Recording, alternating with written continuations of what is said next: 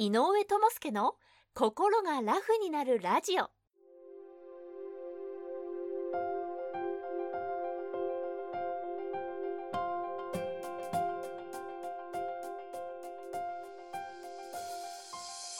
この番組は精神科医で産業医でもある井上智介が細かいことは気にせずに笑っていこうをテーマとして医学や心理学の側面から今すぐ使える心が軽くなるコツやスキルをお届けする番組です。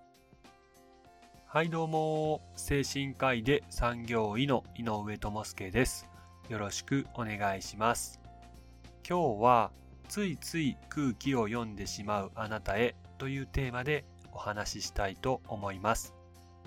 もしあなたが普段から空気を読みすぎて行動しているという自覚があるならばおそらく相手の考えることがなんとなく分かってしまうんですと思っているんじゃないかなと思います。だからこそ相手の考えや期待に寄り添わないと相手の存在を無下に扱っているような感覚になっていたたまれない気持ちになり、つい先回りして行動してしまっているはずです。ただ、もう少し突き詰めて考えてみると、相手の気持ちがわかるというよりは、あなた自身が相手の気持ちを想像していると表現した方が適切ですね。極論を言うと、超能力者でない限り相手の心というのはわからないものです。つまり今あなたが想像している相手の気持ちは合っているかもしれないし間違っているかもしれないということです。本当にどのように考えているかというのは最終的には相手にしかわからないということです。そして大切なこととしてその相手が考えていることをいつも明らかにしなければならないというわけでもないということです。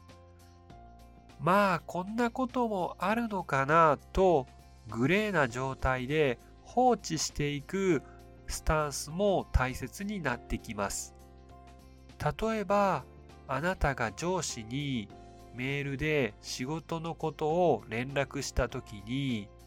上司からの返信が返ってこなかった時どのように考えますか？うわー私はだいぶ嫌われてるなとか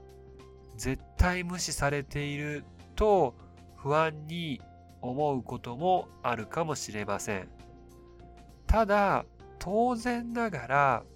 あなたが悪いわけではなく返信を返してこない上司が悪いわけでありあなたは適切な行動をとっているので心配する必要もありません。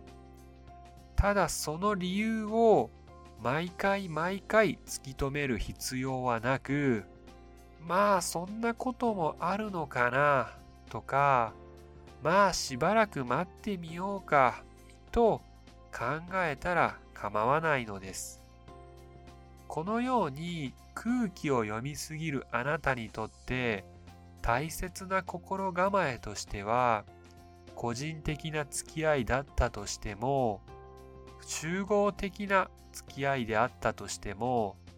自分が楽でいられるような考え方をしようということになります。今日はついつい空気を読んでしまうあなたへというテーマでお話しさせていただきました。相手が考えていることなどは最終的にはその相手本人しかわかりません。あなたが空気を読んで感じていることはあくまでもあなたの想像の範囲です。空気を読みすぎるというような自覚があるあなたにとってはその想像をあなた自身が幸せに過ごせたり穏やかに過ごせるような自分にとって都合のいい解釈をするぐらいでちょうどいいのです。何でもかんでも0か100で考えたり相手が何を考えているかを全て明らかにする必要もありません。あなたがハッピーで過ごせるために自分にとって都合の良い想像ができるのはよりグレーで曖昧な空気を残しておけるからこそできる技なのです。では今日はこの辺りでおしまいにしましょう。最後まで聞いてくださってありがとうございます。また今後もラジオの更新のモチベーションなどにもつながりますので、ぜひ、ポッドキャストの人はフォロー、YouTube の人はチャンネル登録をお願いします。では、さようなら。バイバーイ。今回の内容はいかがでしたでしょうか？少しでもいいなと思えば高評価やチャンネル登録をお願いします。そしてもしあなたと同じように悩んでいる方が近くにおられましたら是非この番組を紹介してもらえると嬉しいです。では次回もお楽しみに。